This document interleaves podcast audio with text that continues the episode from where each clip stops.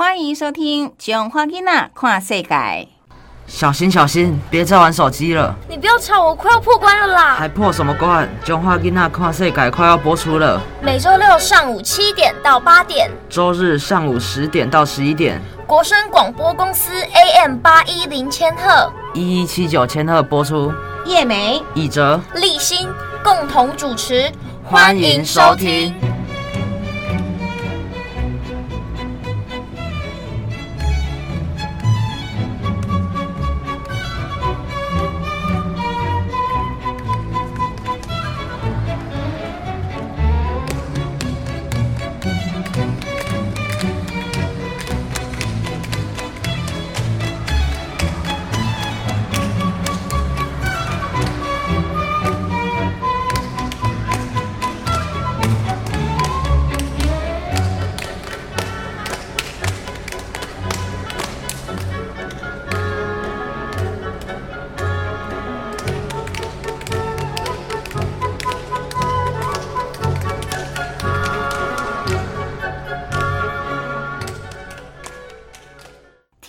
大家早安，大家好，欢迎收听《囧花囡仔跨世改》。这是一个由小朋友担任主持人，自己选择题材，还有采访职人，进行一日体验的节目。感谢文化部影视局的补助，节目直播进入第三年。三年前培训的小主播，目前都已经升上高年级或是国中。在课业压力增加的情况下，有几位小朋友无法继续参与节目，但是今年也有新血加入哦。陆续会在节目中跟大家见面，敬请大家期待。在今天节目当中，我们要邀请节目的主持人立新，先来进行儿少聊新闻的单元。这个单元除了立新，还有以哲两位主持人以及郭子老师之外，也很感谢县议员吴伟达愿意每周播出时间参加节目的访谈。希望全新的琼花伊娜跨岁改节目能够带给。在收音机还有 Pockets 旁收听的大朋友、小朋友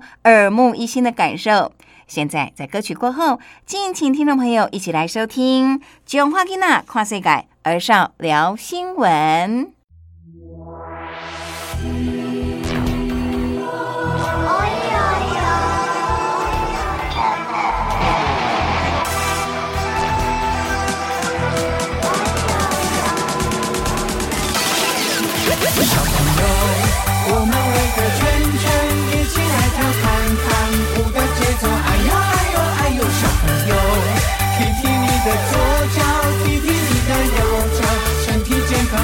老师好，同学早，你好你好大家早，手牵手做体操，自由自在像小鸟。我唱歌你跳舞，扭扭你的小屁股，摇一摇动一动，随着音乐跳一跳。小朋友，我们围个圈圈，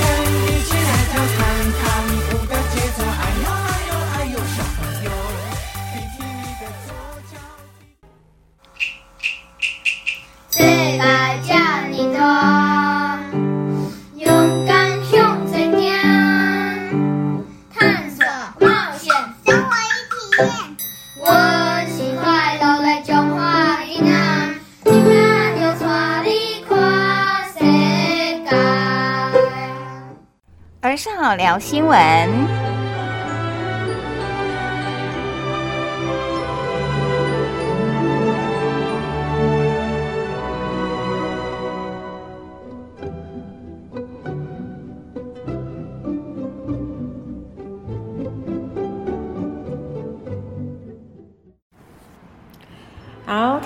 听众朋友，大家好。那熊话听那跨世感，今天真的很特别，然后我觉得也很棒，因为呢，我们今天可以这样在赖的那个通讯软体就开始录音哦。那在我们线上就是有我们这次的小主播立新，还有我们的县议员吴伟达吴议员，哎，两位好。大家好，大家好，观众朋友大家好。好，各位听众，大家好，我是彰化县议员吴伟达。对，那今天为什么会请那个议员到我们这个节目里面呢？就是因为我们这单元是儿少聊新闻嘛，哈，那用他的观点呢来跟来跟你们聊，那也代表大人的观点，好，那有时候大人的立场、大人的想法可能跟学生不太一样，诶，我们就都可以听听不同的人的想法。那我刚刚讲就是很特别，因为呢，就我们在做广播节目，没有想过说，哎，我今天可以不用去电台，就在这边录音，而且像吴议员在彰化，然后立新也是在在花坛嘛，在大家都在家里面，所以我觉得有时候这个疫情，某些程度上它改变了我们很多事情，哎，一种既神奇，然后又觉得蛮蛮不可思议的感觉，然后也有一点就是。科技有有帮助到我们哦，这种这种感受。先邀请立新来跟大家讲一下，我就说你平常看新闻大概会看哪些东西？然后新闻对你来说，它是一个什么样的存在？新闻的话，我会选这个关于考试啊、会考方面的，就是国中生嘛。然后还有线上上课，这是我们很关注的议题，有没有延后，或者是下个礼拜要不要实体上课？又或者是像这个礼拜，我就是去注射了疫苗，是采分流分制的啊，还是我是几点到这样子？而那个新闻，其实我很少很少看新闻，因为现在其实获取资讯的方式太多了，不一定要看新闻。就是我看新闻，我只会看关于考试方面的，还有关于疫情方面的，我不会全部都看。所以，如果我们今天没有要做节目的话，你会不会看新闻？还是会，嗯，因为有一些就是比较，嗯，怎么说呢？比较有科学根据的事情，会从上面发现。例如磷酸雨其实不会秃头这件事，会注意这种新闻。就是看新闻的时候，就会突然发现，哦，原来是这样。以前原来以前就是小时候听人家讲都是错的。那像伟达议员哦，你会不会觉得说，哎，像立新真的就是像好学生的那种，哦，一个一个一个表现那种感觉哈？对，就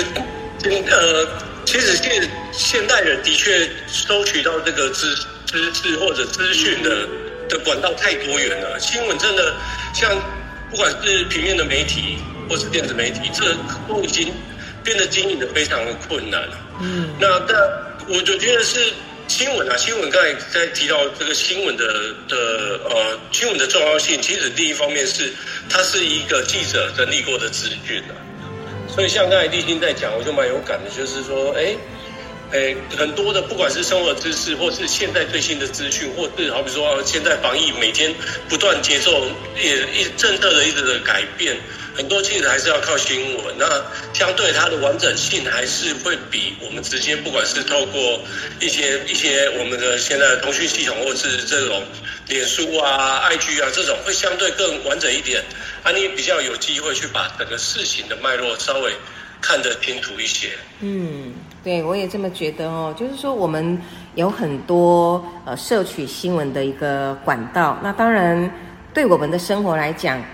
有很多时候，就比如说我今天是工作要用到这些资讯，那我可能就会搜寻一些工作要用的资讯。那就像呃立新或是议员，诶，平常工作有需要，或者是考试生活当中有需要，大家也会去搜寻特定的新闻。然后另外一种呢，就是娱乐陪伴的，像以前看报纸嘛，那现在就看手机。他就会看一些比较八卦哦，娱乐新闻。我们的生活周遭会有很多我们可以去取用的新闻哦。那我们今天儿少聊新闻呢？这个新闻就是立新你这边挑的。那你先来讲一下你自己挑这个新闻的内容，第一则这个新闻的内容来跟我们分享一下。呃，我挑的第一则就是关于国中教育会考的补考，有很多很多人补考这件事。嗯。就是因为现在疫情就是很严重嘛，呃，我也知道台中跟彰化中部还有南部最近是比较严重的，所以就是有关于这个考试方面的，会让我就是很注注意，因为自己再过几年之后也要补也要去考嘛，所以就要关心这方面的资讯。因为今年非常的特别嘛，有很多人很多人补考，而且补考的当天也是有很多人没有去，就是也没有办法，因为疫情的关系嘛，生病没有办法去，或者是家长会害怕。这个数字哈，比如说我问你哦，因为今年的国中会考，我们在新闻上看到数字是十九万九千多人，含大陆市场。那你对于这个数字你有感觉吗？就是你会觉得说，哎，有十几万个人在跟你竞争，你会注意这个数字吗？会注意有多少人缺考要补考吗？会很会很注意耶，因为假如说你说十九万九千多个人，然后可能自己的排名会在哪里的时候，像嗯我们国中，我们平常普通的考试的时候，就是例如段考啊那种，算是比较嗯没有算大考的那种练手练手的那种考试的时候，也是会把所有人的排名都排出来。嗯然后模拟考的时候会把你的所有在县级内的排名都排出来，所以是挺重要的。但因为假如说十九万人，然后我可以讲我可以排在几万个人以内啊，就是算多少成绩是好还是坏的，是不是只有包含男生，或是只有包含女生，还是男女混合？那像那个，因为你现在是在国中阶段嘛，哈，那我跟议员都已经离开国中阶段很久。哎，可是像像比如说以前我们考联考的时候，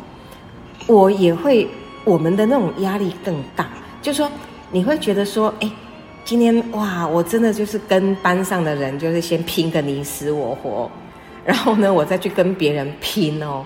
就这样有一种在竞争的感觉，所以对于别人生病不能考试这件事情，我觉得很微妙哎。当然，这个考试大概是我觉得台湾人的噩梦吧。我不知道，我不知道其他人怎样。可是像我，我到哇读书已经已经离开国中、高中这种大学联考呃的这些阶段蛮久了，到工作都还会曾经那种半夜会突然梦到自己啊，对，明天要考什么东西，然后我怎么办？我找不到我的课本，找不到找不到相关资料可以读。对对，考试迟到嗯，对，所以所以考试已经考试的这个这个其实这样就从个人的角度啊，就是一个考试的压力啊。对那考试的压力其实来自于就是大家期待有更好的表现，那我们希望说获取更更获取更高的成绩，好更好更好的名次。那考试其实就整个呃从教育教育制度来看，其实它是一个希望能够评 对不起评量出，哎你大概你的弱点在哪里，然后你的你的呃适合，好比说哎你适合的，我们分不同科目嘛，你是适合哪一个方向？你适合走自然组，或者你走文学类、走艺术类相关的，去把它把人的呃这种叫做这个叫怎么？以前程度程度程度哈倾向跟你的、嗯对，还有你的在各种能力的程度，去把它做一个区分，是自排的去让自己往比较擅长跟有兴趣的地方去呃的方向去发展。那那这一次我我我觉得很有趣，立心挑了就是真的是很他贴近他生活的的的对对我一个议员而言，我看到的是，好比说，哎，会考这样它的公平性，会考期间它的防疫问题，我我我在看这个题目的时候，当初啊，我不我不知道这个节目播出的时候，应该又过了一阵子哦，嗯可是。这之前，我们其实，在会考前，我们在关心的大概就是，哎，大家是不是一个公平的利基点？那另外，其实这次疫情给了我们很大的，我觉得很蛮震撼的。过去从来没有想过会有一个流行病去影响到国家考试。你看这个这个考试十九万人，有四千多人是补考，对三千三千多快四千对，呃四千三百多人。那那这个这个让我们的整个整个考试制度突然又产生一个新的尝试，在一些新的配套配套方案，或者是也有可能去改变我们考试的过去的一个习惯。嗯，所以我觉得疫情虽然都说是是对我们是很大的危机啊，可是它也是一个转机。从另一个角度在想说，哎，我们到底一次考试考试定生死，那再来，我们在这个好比说疫情，这这些补考的同学是好比说确诊或是已经有一些状况的，他没办法当时立即参与考试。可其实有些万一没有被筛选出来，他身体不不适或怎样，那我以前再怎么努力，哎，结果在考试期间遇到这些状况，嗯那国家这个整个教育制度、教育体制到底应该要给我们怎样的机会去再去尝试？再去做做积极的去去呃获取更好的的成绩。这这是我我觉得是这次疫情后，大家必须再好好想这件事情。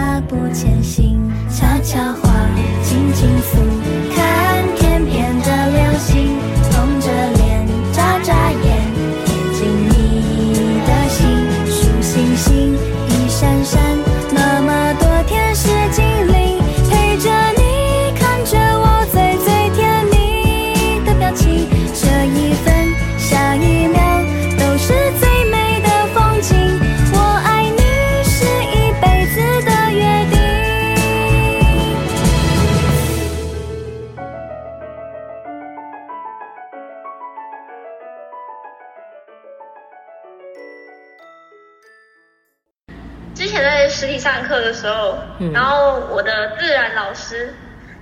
他的班级有人确诊了，所以他是需要整个班级线上上课的。对，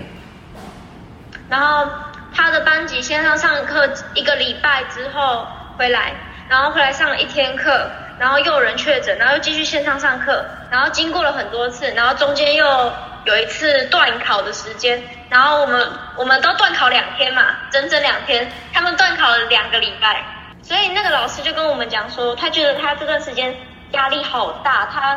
就是他突然有有一种就是突然能理解那些忧郁症的人为什么会突然很难过的感觉了。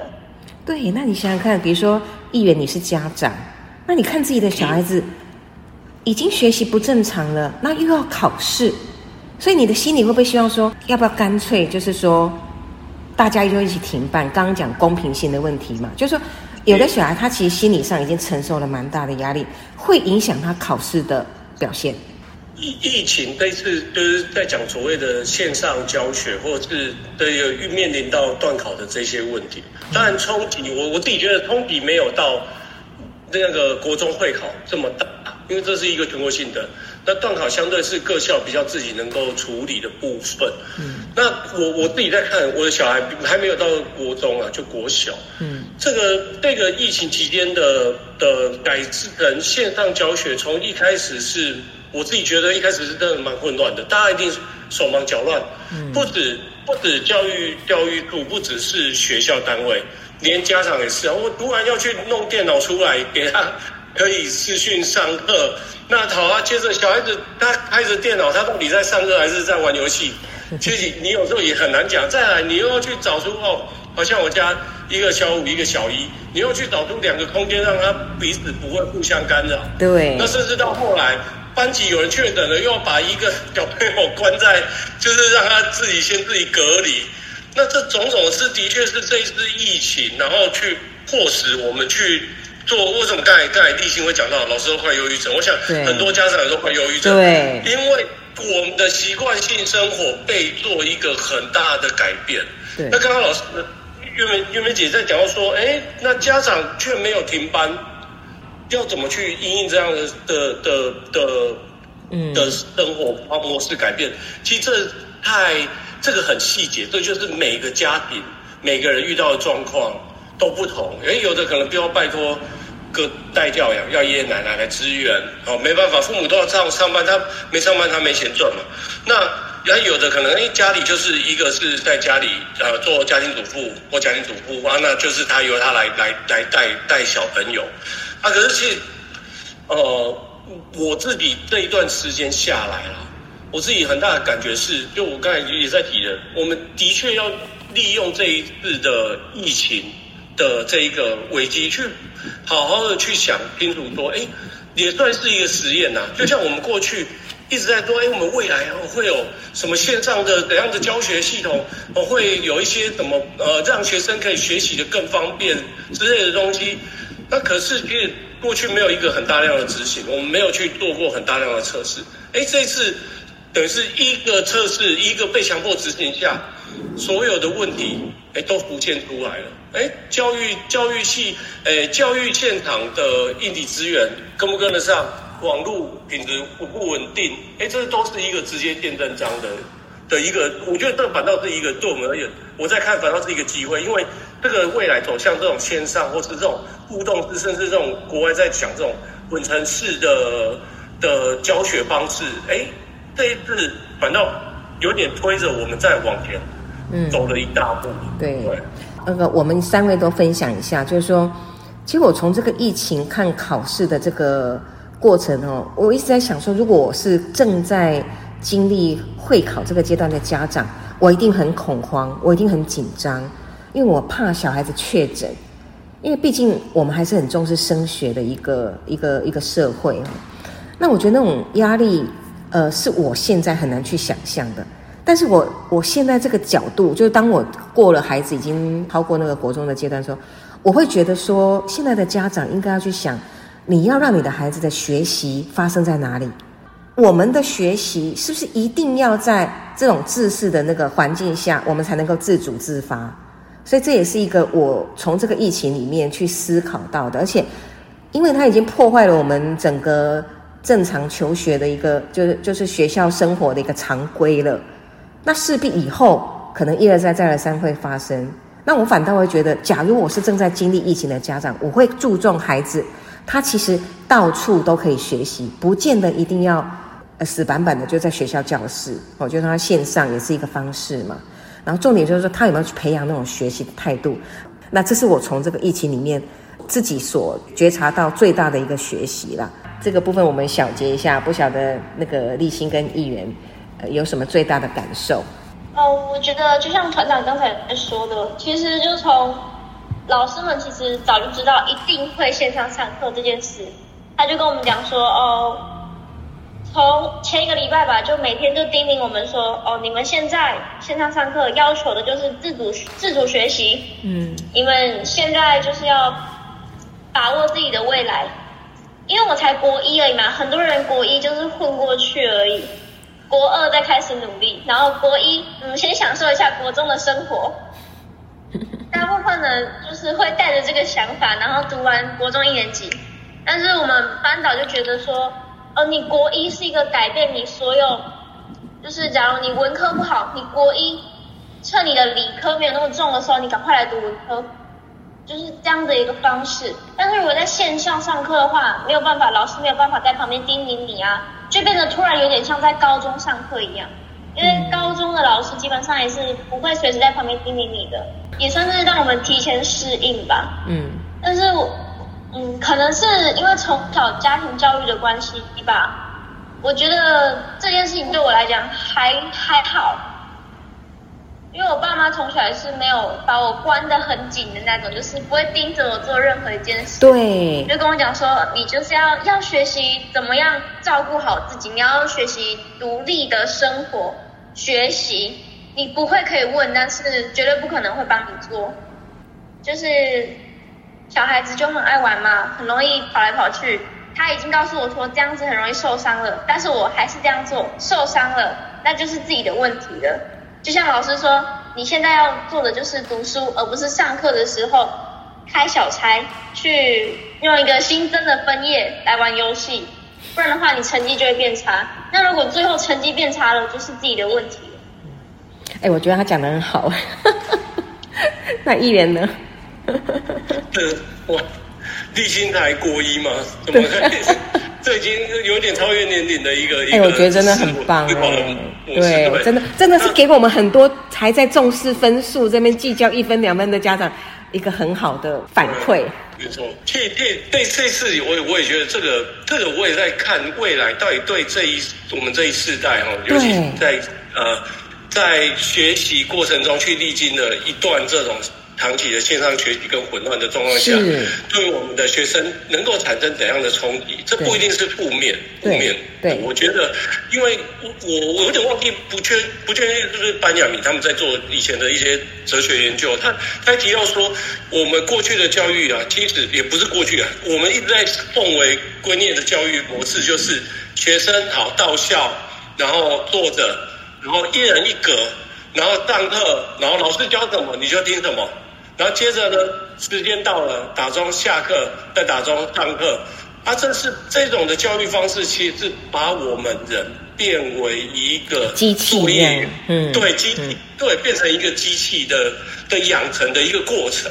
所以，好比说他，我就当时听到一个人在分享，他说：“哎，像像农夫好了，或是有些艺术创作者，他们不是用这种生活方式，他要跟随时因周围呃周围的变化而决定自己要怎么怎么搭配自己的时间。嗯，所以这次这次的一个疫情，哎，让学童是在家上课。那在家上课，你当然老师就顶多开着镜头看你，可是你在做做事情的的自由度会比在学校那一个小的小小的格子还要高非常多。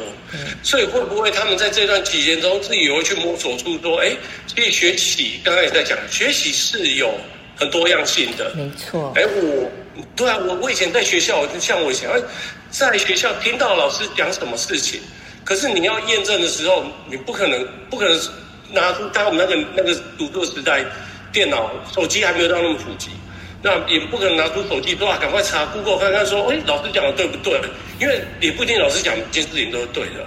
那你也没办法迅速验证，甚至你明明家里有一本书，哎，之前有看过，想要想要去了解一下，是不是两边的论述是冲突的，你也不可能随手就把它拿出来。哎，就反正现在一个这样的一个教育的一个线上，然后自由度拉高，哎，说不定有很多学生在家里啊，对，跟自己就可以去翻一翻，自己看一看，比较看看说，到底老师讲的是不是对的？嗯当然，当然，呃，这个这个就是一个比较理想的状况。没错 如果小朋友，对啊，因为刚才刚才刚才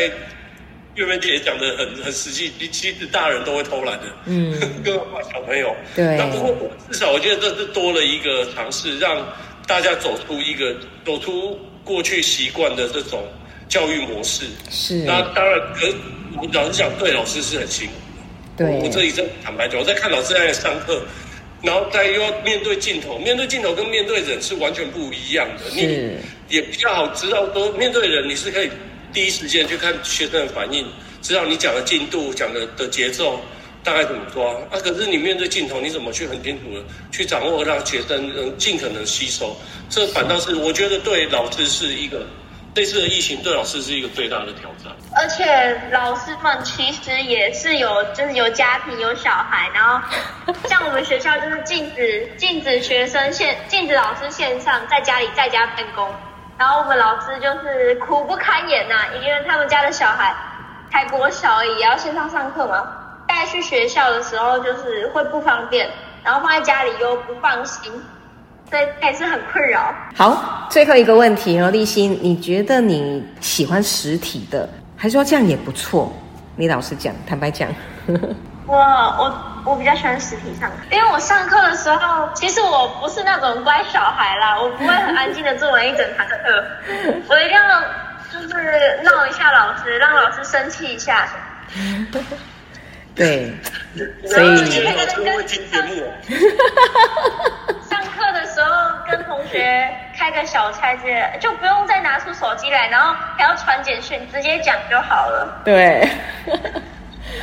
而且下课的时候可以聚在一起啊，怎么样的？现在就没有这个时间，下课最多就是写个功课啊，然后就是看个电视之类的，也是挺无聊。我知道线上上课的时候，觉得天哪，好无聊。对，所以疫情这件事情告诉我们，呃，物极必反。当我们以前被关在教室的时候，很想要放假；当我们一直在放假的时候，很想回学校。其实应该是想念同学吧。对，所的以确，那我我比较想念我们老师。哎、哪哪一科啊？哪一科老师要不要点名一下？老师应该会很开心吧？我们我们班导我班导是教英文的，哦，好，我我是我是我喜欢英文课，但是我不喜欢英文。好，谢谢立新，然后谢谢伟达议员。那希望也呃，就是这个这个议题，我们就已经聊了这么一段时间，那也希望呃分享给收音机旁的家长还有同学。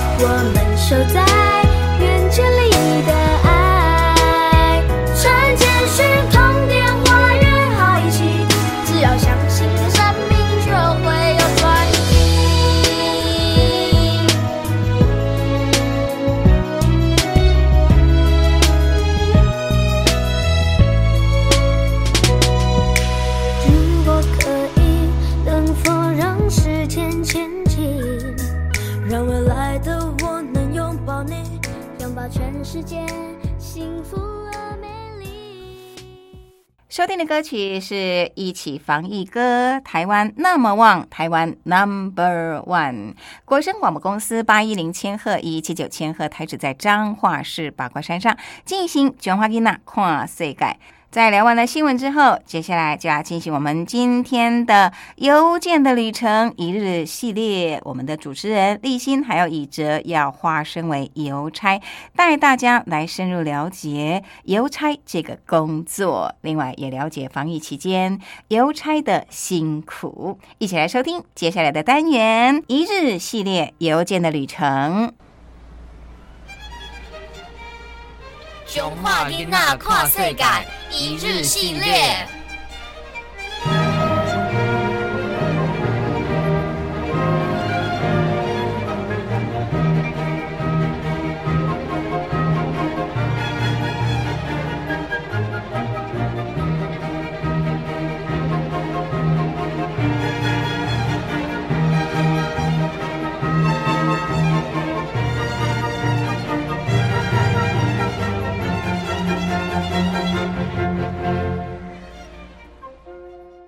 囧话吉娜跨世改全新改版，听众朋友大家好，欢迎收听今天囧话吉娜跨世改新一季的囧话吉娜系列全面升级再进化。首先感谢文化部影视局两年来的赞助，因为有这样的鼓励与肯定，让我们也感觉特别有力量。而随着两年前参与节目的小主播陆续升上国中，面对未来课业跟成绩的挑战，我们一度担心节目可能没有办法持续。幸好家长都聊了 k 愿意继续大力支持，而我们也决定调整节目的内容，邀请现在就读于彰兴国中及台中五泉国中的立新还有以哲同学担任节目固定的主持人。在全新改版的《琼华丽娜跨岁改》，听众朋友会接收到小主播的改变及成长，不只是年龄上的变化，还有他们渐渐提升的口语表达能力，让每一位小朋友都能够独当一面，能够侃侃而谈，这是节目的目标。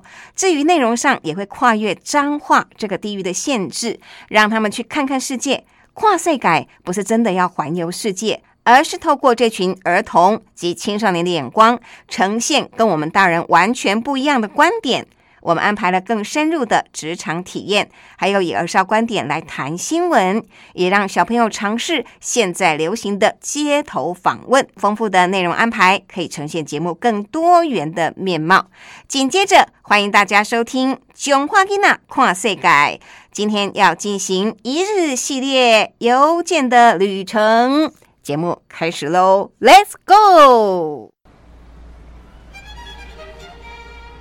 中华囡仔跨世界一日系列。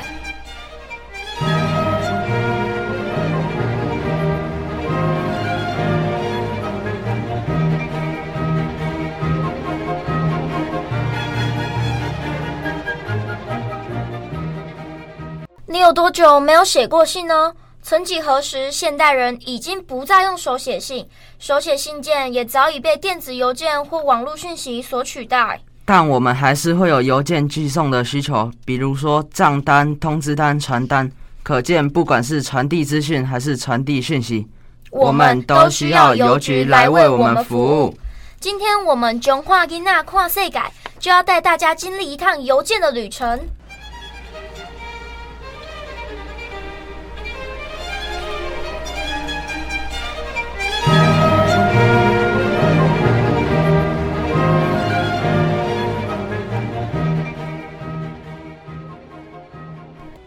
听众朋友，大家好，我们现在已经换好邮差的制服了。首先，大家会不会好奇，邮差的衣服为什么是绿色的呢？制服是身份的象征，同时也是职业的象征。台湾邮差有着“绿衣使者”的美名，身穿绿色制服，穿梭大街小巷，家家户户来敲门，完成每天的使命与任务。目前，台湾外勤邮务式制服以棉质为主。不分四季，一律长袖长裤。在二零一五年改版的新设计，在材质上加强了吸湿排汗的功能，还增加了立体口袋，让邮差方便放手机或零钱等小东西。左右手臂上面也增加可放置四支笔的空间哦。另外，为了让女性员工方便弯腰处理邮件，也从原本的纽扣改为拉链，活动起来更加灵活方便。为了因应历年来节节上升的气温，这两年中华邮政还推出了凉感通风的全新外勤制服，还有帅气的太阳眼镜哦，让邮务室在专业之外更增添令人耳目一新的造型。下一次我们遇到邮差的时候，就要说一声“帅气叔叔，辛苦您了”。熊化囡仔跨世界一日系列。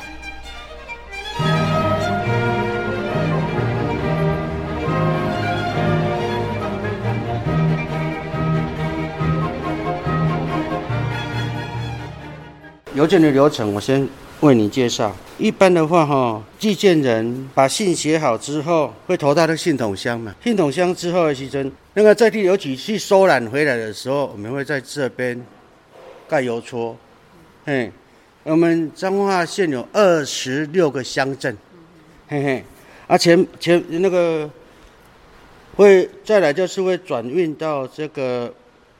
区域的那个处理中心。我们有台北邮件处理中心、桃园邮件处理中心、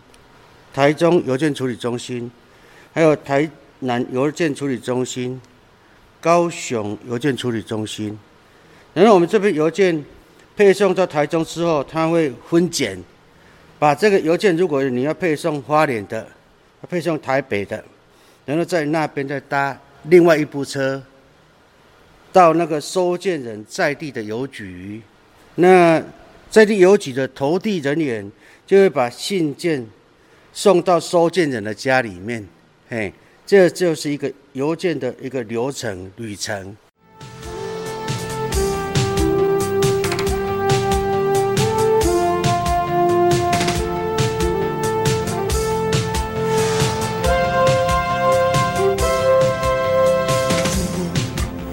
生长的时候。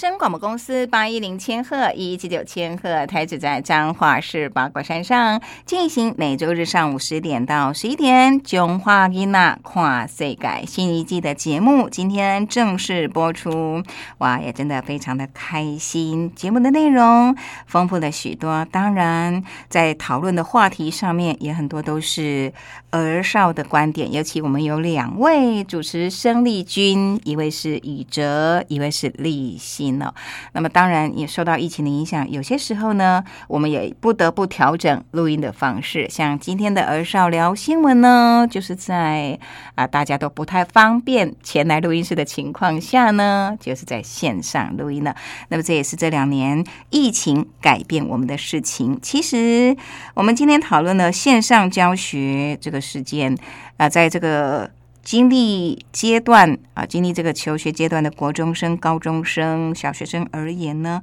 线上教学它的缺点就是不再有老师在那边叮咛，或者是有老师在那边照看，变成是父母要在家里负起督促孩子，呃，可以认真上课的一个责任。那么，当然，这个也让我们思考到，到底孩子的学习是应该自动自发。或者是呢，一定都要家长、老师的啊，在这边盯着看，他们才会啊自动的去练习，或是自动的啊去读书。所以，这有很多老师也提到了，其实孩子。他都是需要督促的，好像很少有学生可以自动自发的就乖乖的在线上的时候也认真啊，跟在学校一样。在学校呢，都会有调皮捣蛋的同学，可能老师会不时的责骂，或者是呃罚做一些呃罚写啦、扫地啦这些工作来处罚学生上课不认真。因为不可否认。有些孩子的确比较会有容易啊调皮捣蛋呐，或者是就是没有办法专注的做啊四十五分钟、四十分钟这样的情形。那当然改成线上之后呢，哇，学生乍看之下真的是一下子自由了。可是相对来讲呢，老师的挑战也更大。怎么样呢？在线上教学的时候，维持教学的效率、成效，这变成老师的一个功课了。那么还有第二个要思考的点，就是说学习到底是应该发生在学校，还是说它是可以发生在任何地方的？尤其是当我们因为疫情没有办法回到学校的时候，是不是家长也要去想一想，你的孩子可能他就到处都可以是学习的地方了。所以重点还是在于说，家长愿不愿意借借由疫情，刚好大家相处的时间比较多，那也能够呢适时的安排一些。小孩子的活动，或者是让他的学习就无所不在，不一定呢要局限在实体的学校里面，以免他的学习就断层了。而且考试的这个方法也不应该是唯一的评量方式，可能他有很多可以交报告啊，或是用作业来代替考试的这个情形，那么也可以避免线上考试或者是实体考试这样的一个争议。好，那么在之后的节目呢，我们还会继续探讨很多儿少关心的议题，这都是我们的主持人以哲立新他们自己选出来的题材。也让大家一起来分享一下，到底小朋友的观点跟我们大人的观点有些什么样不同的地方。那么，在一日职人的体验系列，我们就有很多培训的小主播，今年总共有十位左右，哇，都是生力军哦。那么有两位南郭国小的庄永晴、庄永祥，他们是老班底了，啊，会为我们带来很多的采访，包括呢，他们会去体验市场的导览员，包括一日的面包师，还有我们也会远到宜兰。参加同安节，而且采访宜兰最有代表性的剧团——无独有偶的剧团。这个艺术村刚好呢，在七月底会有一个开幕的开馆的这个活动哦。那我们也很难得会在那边观赏演出，而且呢，去把这样的采访。带回到节目当中，跟大家做分享。无论如何，新一季的《中华音娜跨世界》希望带给大家完全不一样的内容，而且非常的丰富扎实。那么，也希望大朋友、小朋友可以跟我们一起参与讨论。那随时锁定，注意我们节目播出的讯息。这是每个礼拜天上午十点到十一点，的中华够先公布点带来播出。那我们同步会在 Parkes 呃这个商岸以及。这个苹果的这个平台啊 p o d c a s t 来播出，所以也希望大家告诉大家多多的来收听节目。那么节节目不定期也会有一些跟内容相关的有奖征答，跟大家互动一下。那也希望大朋友小朋友呢，就收听这样的广播节目来了解儿少的想法。那如果是你是家长，就可以了解一下现在的孩子到底呢，他们关心的是什么。那如果你是还在读书的学生的话，也可以听一听，看看他们的想法跟你有没有什么不一样。好，今天的节目进行到这里，也要接近尾声喽。最后再来安排歌曲，也希望收音机旁的大朋友、小朋友能够持续每个礼拜锁定收听《卷花吉娜跨世界》，下礼拜还有更精彩的节目哦。待会儿呢，别忘了收听王平主持的《小小同心圆》。那么，《卷花吉娜跨世界》节目是由文化部影视及流行音乐产业局所赞助的，我们也非常感谢，期待下周同一时间空中再会。